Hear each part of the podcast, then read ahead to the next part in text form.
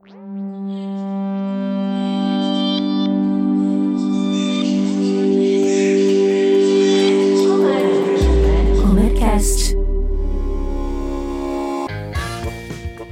eu sou o Renato Augusto Milconiano. Olá, e eu sou a Patrícia Reis. E esse é o Comercast, o podcast de conteúdos do setor elétrico. Toda semana entrevistamos um especialista da Comerc sobre um assunto que está em alta e também falamos as principais notícias do setor. Neste episódio, vamos falar sobre as tendências do setor para 2023. As energias renováveis, eficiência energética e a descarbonização são temas de destaque para esse ano que está começando, ao lado de avanços em tecnologia. Cada um desses temas contempla uma série de desdobramentos. Os assuntos relacionados às energias renováveis, por exemplo, englobam a pauta das mudanças climáticas, a descarbonização, os avanços das pesquisas e investimentos em hidrogênio verde, além da aderência a políticas sustentáveis conhecidas como ESG. Sigla em inglês que diz respeito às boas práticas ambientais, sociais e de governança. No cenário de transição global para uma economia de baixo carbono, os investimentos em fontes renováveis apontam para uma expansão da contratação de energia no mercado livre. Um estudo realizado pela Associação Brasileira de Comercializadoras de Energia Elétrica indica que entre 2021 e 2025 entrarão em operação 34,5 gigawatts de capacidade instalada no país. Dois terços desses empreendimentos serão dedicados exclusivamente ao mercado livre de energia. No Brasil, o mercado livre deverá crescer ao longo desta década. Para isso, o setor conta com o apoio de medidas que estão em debate no legislativo e deverá chegar aos clientes conectados na baixa tensão, possivelmente até mesmo aos consumidores residenciais. A digitalização é outra tendência e que deverá ganhar espaço no setor elétrico nos próximos anos. A tecnologia permitirá ao cliente avaliar o consumo de cada eletrodoméstico ou equipamento em tempo real, a ideia vem ganhando corpo com o avanço da inteligência artificial e o apoio de análise de dados. A digitalização também permitirá ganhos crescentes no mercado livre, favorecendo a gestão do consumo de energia elétrica. Entre as tendências de investimento e negócios para o setor elétrico em 2023, cabe destacar também o aperfeiçoamento da produção de baterias, para atender a demanda crescente das indústrias de veículos elétricos. E para falar sobre esses temas, convidamos Camila Maia, consultora editorial e jornalista da Megawatt, empresa de educação e inteligência do grupo Comerc Energia. Camila, seja muito bem-vinda ao Comercast. Antes da gente começar com o nosso assunto principal aqui, eu queria que você, para começar, contasse para gente como foi a sua atuação no mercado de energia até aqui, um pouco da sua formação, carreira, é, a trajetória da Mega e os novos rumos né, da plataforma. Oi, Renato, muito obrigada. Obrigada a todo mundo da Comerc pelo convite. É bom, eu sou formada em jornalismo. Eu não gosto de falar muito em anos de experiência, porque isso denuncia idade, mas eu sei que o pessoal valoriza, então eu tenho mais de 10 anos de experiência no setor de energia. É, no começo eu tinha um foco mais de empresas de capital aberto. Durante cinco anos eu fui é, responsável ali pela cobertura das empresas de energia no Valor Econômico, que é o maior jornal de economia do país. E ali eu tive a oportunidade de aprender muito, conhecer muita gente. E aí eu decidi que eu queria me aprofundar mais mesmo no mercado de energia. Então, em 2019, quando a Megawatt estava sendo incubada, estava para ser lançada, eu me juntei ao time. E ali eu me apaixonei rapidinho pela forma de fazer as coisas que, na verdade, a gente criou junto naquele momento. Hoje nós somos uma comunidade de apaixonados por energia, é a nossa hashtag. a gente tem mais de 21 mil inscritos mais de 9 mil notícias, centenas de conteúdos exclusivos, já lançamos quase 20 cursos, então a gente tem, a gente está construindo um projeto muito legal. E o que aconteceu nesse período, né, de pouco mais de três anos, é que a Comerc mudou bastante, cresceu muito, vocês sabem disso, e acabou que os interesses acabaram divergindo um pouco dos nossos na Megawatt, principalmente porque a gente sempre prezou muito pela nossa independência. Então, a gente conversou para como resolver essa situação e a gente decidiu seria melhor trilhar caminhos separados, mais unidos de certa forma, porque a Megawatt ela está saindo do grupo Comerc, mas a gente continua parceiro em diversos negócios. É, é um desenho muito legal que a gente conseguiu construir ali, porque vamos contribuir com a Comerc, com seus clientes, não vamos perder outras oportunidades no mercado já que a nossa independência é muito importante, mas sempre fala, e a gente sempre fala que na Megawatt a gente não tem bandeira, né? A gente não tem preferência por fonte, nosso negócio é informação e conhecimento, então ficar dentro de um grupo que cresceu tanto e se colocou agora como até uma geradora de, de portes de energia não estava fazendo mais sentido. A partir de março, o nosso time vai seguir com a liderança da Larissa Arayun, que é a nossa CEO, e seremos mais três sócias. Além de mim, a Natália Bezutti, que é responsável pela parte editorial, de todo o conteúdo publicado, e a Paula Lee, que toca todo o comercial e marketing.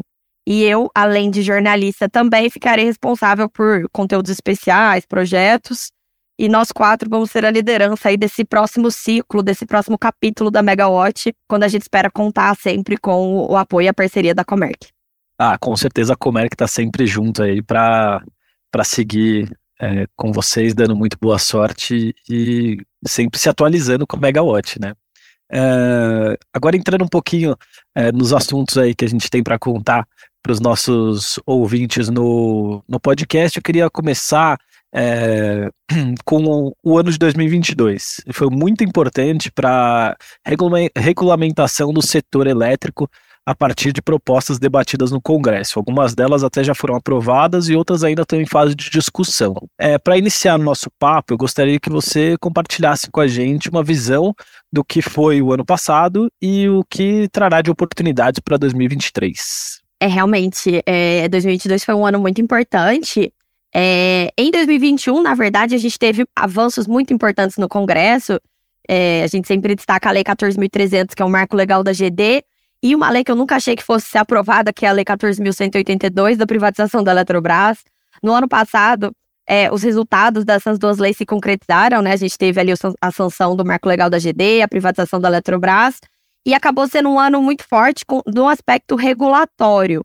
É, 2022 foi um ano muito marcado pela disputa presidencial, então todas as consequências da crise hídrica que a gente viveu no ano anterior, que, que geraram aquela, aquele aumento do preço da energia, pegaram bastante. E o destaque que eu faria do ponto de vista de atuação do legislativo foi a atuação conjunta das casas para minimizar a inflação dos preços de energia e combustíveis, que resultou na Lei Complementar 194, que é aquela lei que limitou o ICMS cobrado sobre combustíveis e energia elétrica, além de outros setores essenciais como comunicação e transporte público. No lado infralegal, por sua vez, a gente teve muito avanço e o destaque, lógico, é a portaria 50/2022, que acho que ficou marcada para todo mundo, que é aquela portaria do Ministério de Minas e Energia que abriu o mercado livre de energia para todos os consumidores de alta tensão a partir de 2024. Esse governo ele tentou até né, levantar outras discussões mais robustas, mas acabou que o projeto de lei 414, que é o projeto de lei que acaba concentrando a abertura do mercado livre para todos os consumidores de uma forma mais estrutural, ah, terminou o ano sem ser aprovado, sem ser pautado, e agora a gente não sabe se o novo governo vai retomar, vai ressuscitar o PL 414 para voltar todo esse debate, para a gente ter esse avanço, principalmente a abertura do mercado para consumidor de baixa tensão, ou se eles vão perseguir um novo projeto, uma nova estratégia, tentar fazer uma coisa mais com a cara desse governo, porque o 414, ele acaba seguindo aquelas premissas que foram iniciadas a discussão em 2016, na época do Michel Temer. E, e, não é uma coisa exclusiva do PT. Novos governos, eles sempre querem colocar um carimbo, alguma coisa que marque como sendo deles aquele projeto, né? E o PT, além de tudo, tem esse viés mais à esquerda na economia, menos liberal. Então, existe essa possibilidade de que eles busquem uma outra forma de, de buscar essa abertura do mercado. Mas eu não vejo ninguém questionando que é uma questão de tempo que isso vai acontecer, é inevitável. Só o timing agora está um pouco mais é, impreciso. Muito bem. E quais são as tendências mais esperadas aí para o setor elétrico? Olha, eu acho que offshore, eólica offshore e hidrogênio verde são a bola da vez. Já tem um tempo, mas estão cada vez mais fortes. Esse ano a gente deve ter um, alguma definição maior das regras ali para a produção do hidrogênio verde no Brasil. É, a eólica offshore também, a gente provavelmente pelo menos alguma marca, alguma data marcada para para o primeiro leilão de sessão de áreas. A eólica offshore ela vai ter leilões diferentes, né? Ela não vai ser que nem os leilões de geração que a gente está acostumado, vai ser um pouco mais parecido com os de petróleo, porque o que vai ser licitado no começo vão ser as áreas para para a cessão de áreas ali no litoral brasileiro para que possam ser implementados os parques. Até porque tem muita, muito projeto no papel pedindo licenciamento no IBAMA. E esses projetos, muitos deles têm áreas sobrepostas, né? Todo mundo está querendo ali o mesmo pedacinho, que é do melhor vento possível. Então, vai ser muito interessante acompanhar isso. O gás natural, é, a gente também acha que ele deve ter espaço, porque ele é muito competitivo, tem essa questão de falta de gás no mundo e a questão toda do, do, do gás do pré-sal, né? Que a sua a, a reinjeção do gás do pré-sal, como a gente não tem como escoar ele, ela acaba deixando muito dinheiro na mesa. Então, o gás também deve ter um espaço. E eu arriscaria que os biocombustíveis devem ter muito espaço nesse governo aí. Acho que é uma, uma bela tendência, porque a agenda ambiental ela voltou mais forte do que nunca. E todas essas tecnologias com pegada renovável vão ser essenciais. Outro aspecto que é bem importante a gente prestar atenção é a questão da, da, da margem de escoamento, né? Que é o acesso dos projetos de geração renovável à malha de transmissão. Porque a gente tem aquele aquela montanha de projetos de geração renovável, principalmente ali no Nordeste, na fila, pedindo outorga, tentando ser contratados, né? A gente tem muita coisa mesmo, tem muita coisa com anel, muita coisa já com outorga, projeto já com PPA, mas não tem acesso à transmissão para todo mundo. Então, esse ano também deve ter esse leilão de acesso à rede de transmissão, que talvez vire um padrão para os próximos anos, já que a gente tem tanta coisa. A gente tem na carteira muito projeto de geração e espaço na malha nem tanto.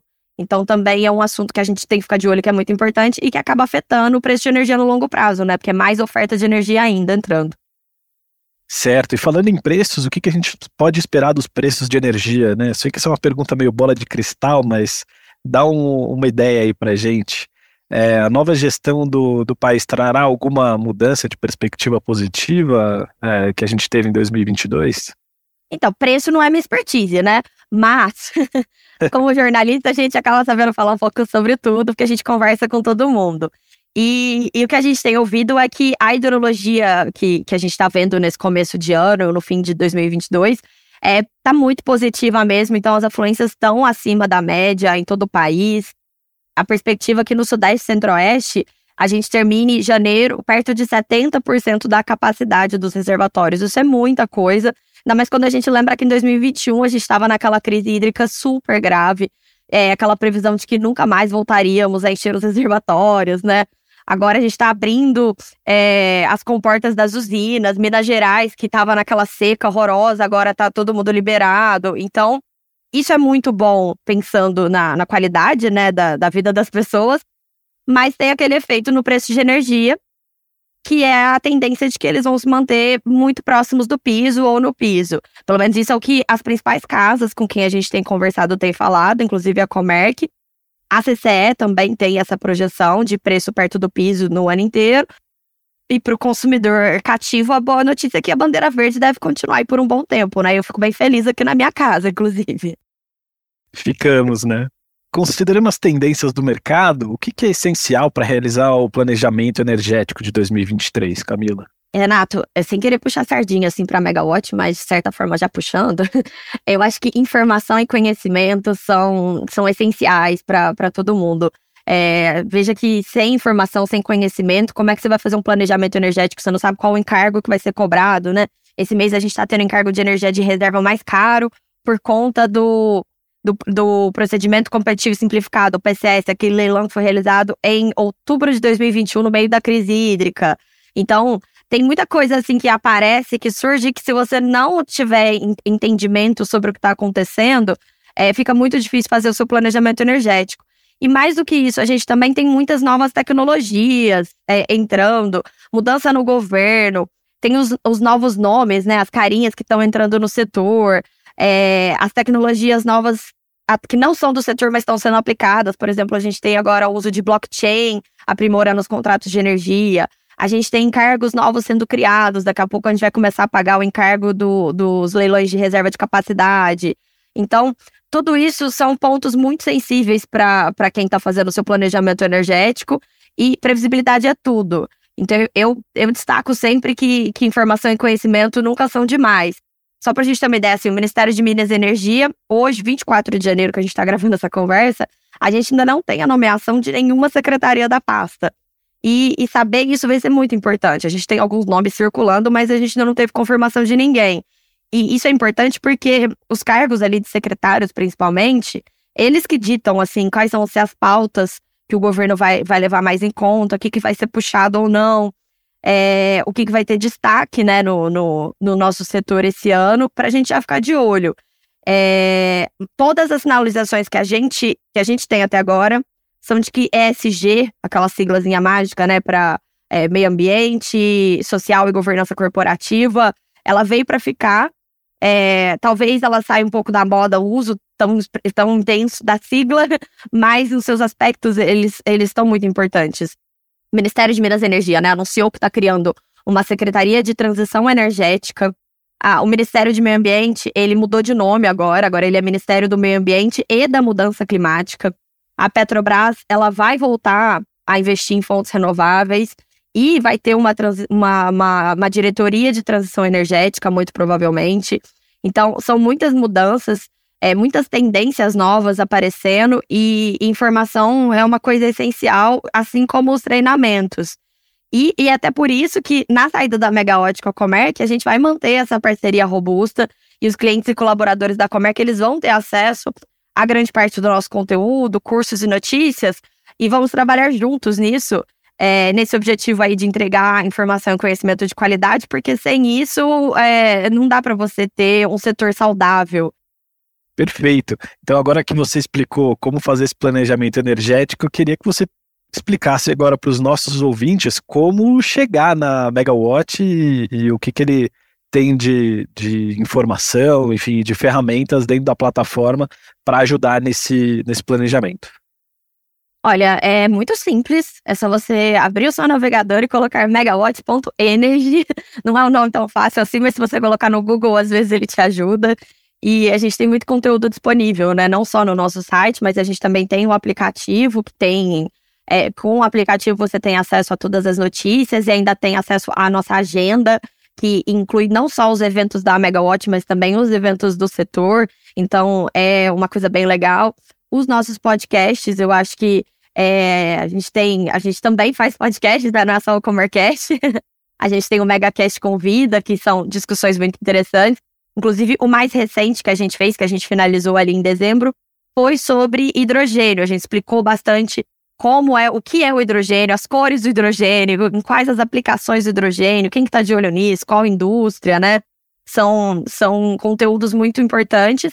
Além do Minuto Megawatt, que é todos os dias é transmitido ao vivo no nosso Instagram, às 9 horas da manhã, e depois ele fica disponível nas plataformas de, de podcast. E no nosso aplicativo também ele fica disponível. E aí, no Minuto Megawatt, é bom porque se você não tem tempo para nada, ele dá aquela mastigada nos assuntos do dia. E aí, a gente tem, dentro da plataforma, é, todos os conteúdos, todas as reportagens, a gente publica ali nas nossas redes sociais também, a gente faz. A gente sempre procura provocar discussões, debates, né? Até nas redes sociais também, para entender um pouco o que, que que, que os nossos leitores. A comunicação hoje em dia não é feita de uma forma unidirecional, né? É, todo mundo tem informação para dar. Então, essa interatividade com os nossos usuários, com os assinantes da Megawatt, é, é muito importante pra gente. A gente tem conteúdo espalhado por, por tudo quanto é lugar. É só você procurar ali, entrar no nosso site. E, além de tudo, ali no nosso site, a gente tem a nossa aba de cursos, que tem os cursos disponíveis. Alguns cursos que já foram feitos ao vivo, é possível você comprar eles gravados. E tem os próximos cursos também, dá para você entrar numa fila de espera para ser avisado quando o próximo curso for disponibilizado, ou você já se matricular naqueles que já estão disponíveis ali, que são todos muito legais. E, mais uma vez, os clientes e os colaboradores da Comerc vão ter acesso a grande parte desse conteúdo. Maravilha, Camila. Muito obrigado aí pela sua participação e por todo o conteúdo que você trouxe para a gente. A gente super recomenda a Megawatt tem bastante coisa gratuita, né, da Megawatt, que pode ser acessada no, no, no streaming e, e, no próprio site da Megawatt, né? Isso, no nosso canal do YouTube também tem muita coisa lá, no streaming tá tudo liberado. As notícias também, é, muita gente fala, ah, eu não tenho cadastro, eu não entro porque eu não sou assinante. É, mas se você não é assinante, você faz o seu cadastro, você tem acesso a muitas notícias É, você só não vai ter acesso às notícias exclusivas, né? Mas a, a, a, mesmo assim. E também recebe todos os nossos avisos, recebe convite para os nossos eventos gratuitos, recebe a nossa newsletter toda sexta-feira, que faz um, um, belo resumo ali do, dos principais pontos da semana. Então, é, pagando ou não, a gente tem muita coisa ali para apresentar. Muito legal, obrigado, Camila. Venha sempre aí ao Comercast para contar novidades para gente. Muito obrigada a vocês e continuamos juntos.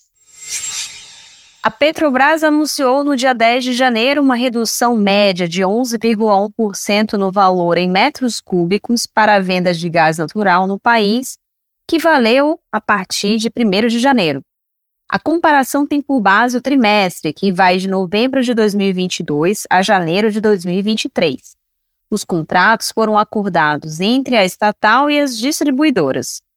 A Associação Brasileira de Empresas Distribuidoras de Gás Canalizado ressaltou que a redução do preço será repassada integralmente aos consumidores.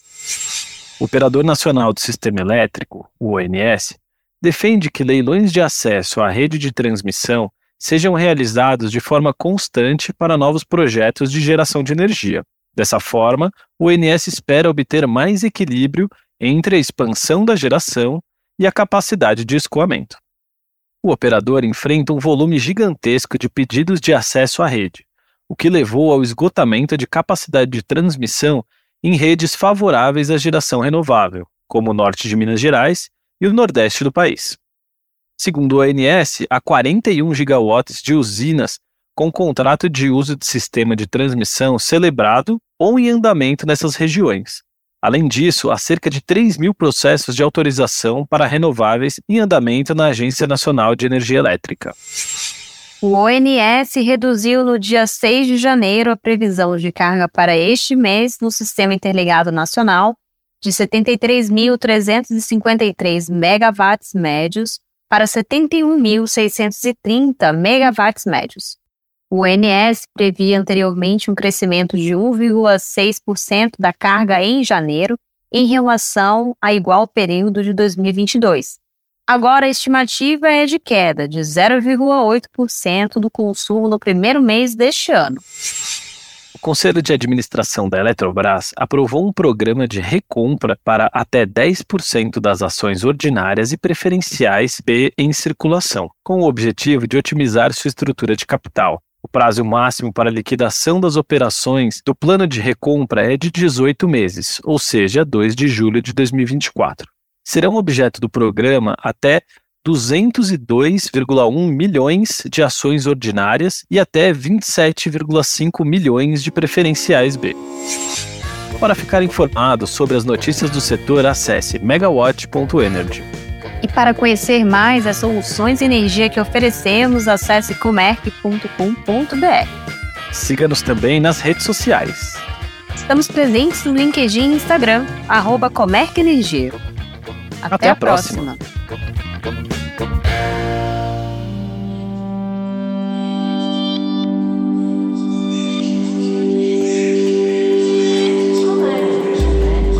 podcast.